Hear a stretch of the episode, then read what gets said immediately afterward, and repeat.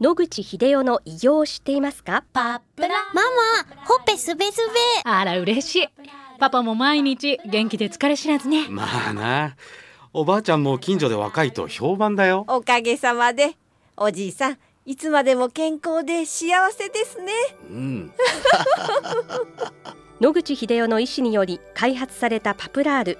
老化や万病のもと活性酸素を分解してあなたの健康を守ります80年のロングセラー使い続けた人が知っている安心の品質と効果。その悩みいつまで我慢しますか？お問い合わせは東洋厚生製薬所または武蔵野製薬へ。白川先生おはようございますおはようございます。今週もお話をどうぞよろしくお願いいたしますよろしくお願いいたします。えー先週は、はいえーまたがんの遺伝子検査はいのお話を伺ったんですが、はい先生遺伝子の検査といえば、はいアメリカの女優さんが、はいはい。えー、がんになる遺伝子があるということで、そこの可能性があるところをざっくり取ってしまったという話を聞いたんですが、はい。これはまた違う検査なんでしょうか、はい。これは体質遺伝子といって、皆さんの細胞の中にあるゲノムと言いますけども、遺伝情報の中に潜んでいるもので、持っていれば100%なる可能性があるというものです。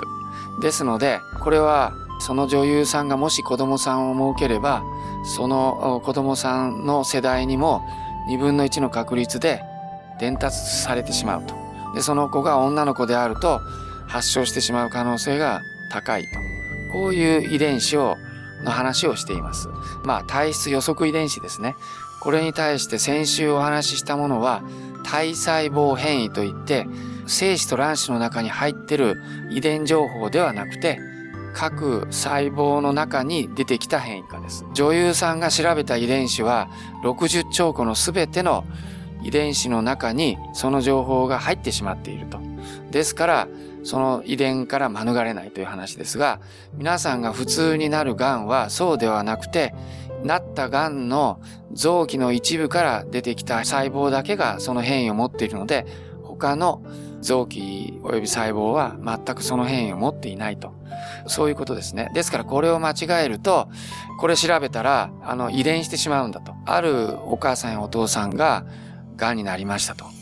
で、そのお子さんがその遺伝子を引き継いで、やっぱり同じ癌になってしまうと。これはないということです。その人限りの、えー検査であると。ここを間違えると、遺伝子検査をすると、なんかあの体質が分かってしまって、その遺伝子が子供たちへ引き継ぐってことになる危険があって嫌だっていう人がたくさんいます。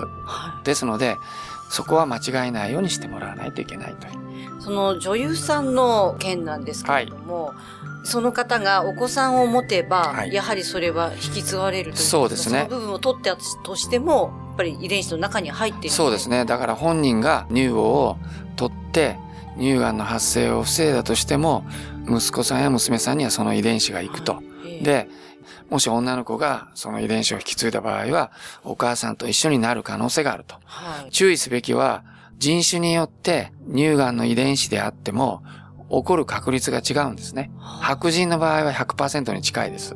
だから取っちゃう。これはある程度医学的に見て、え問題はあるにしても、正しい選択だというドクターがたくさんいる理由はわかります。しかしながらアジア人は同じ遺伝子を持っても乳がんになる確率ははるかに低くて3割もあるかどうかです。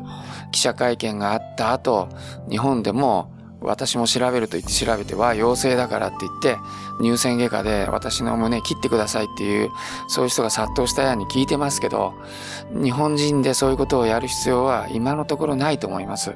彼女みたいに必ず乳がんが発生するっていう保証は全くないからです。今、日本の女性、乳がんになる方が増えつつあはい。るということですが、これは人種を超えたことですか？はい。おそらく発がん物質がいっぱいあると思うんですね今有名なあの歌舞伎の奥様まだ20代ですよねそれでもう助かるかどうか厳しいっていうような乳がんになってるわけですね。昔ってちょっと考えられないです。20代でいきなり非常にシビアな乳がんになってしまう。ですけど今、うちもクリニックも含めていろんな先生方に聞くと、20代でかなりシビアな乳がんの人がたくさん出ています。したがって、乳がんの低年齢発症っていうのがものすごい勢いで進んでると思います。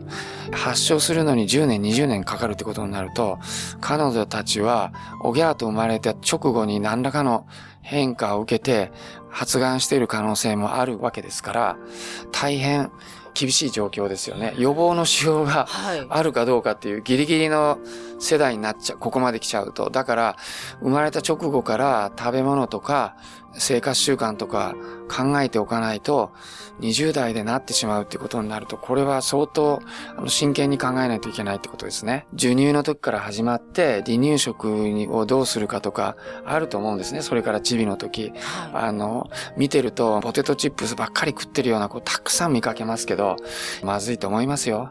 うん。はい。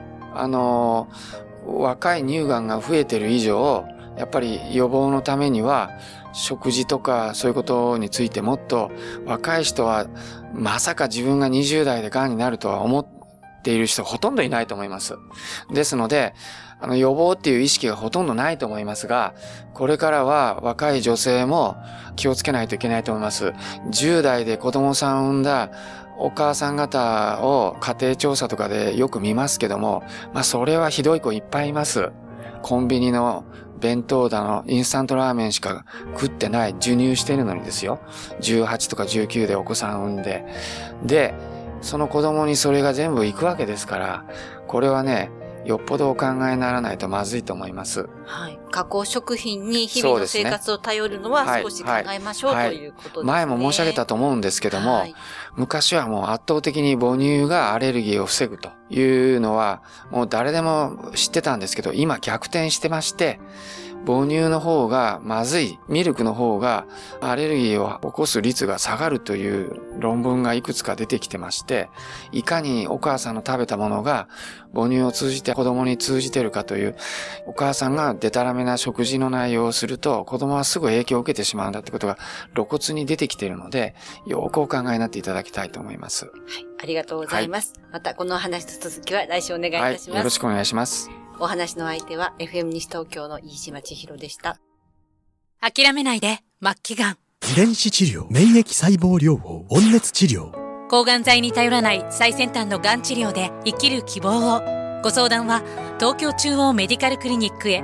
電話03-6274-6530。03-6274-6530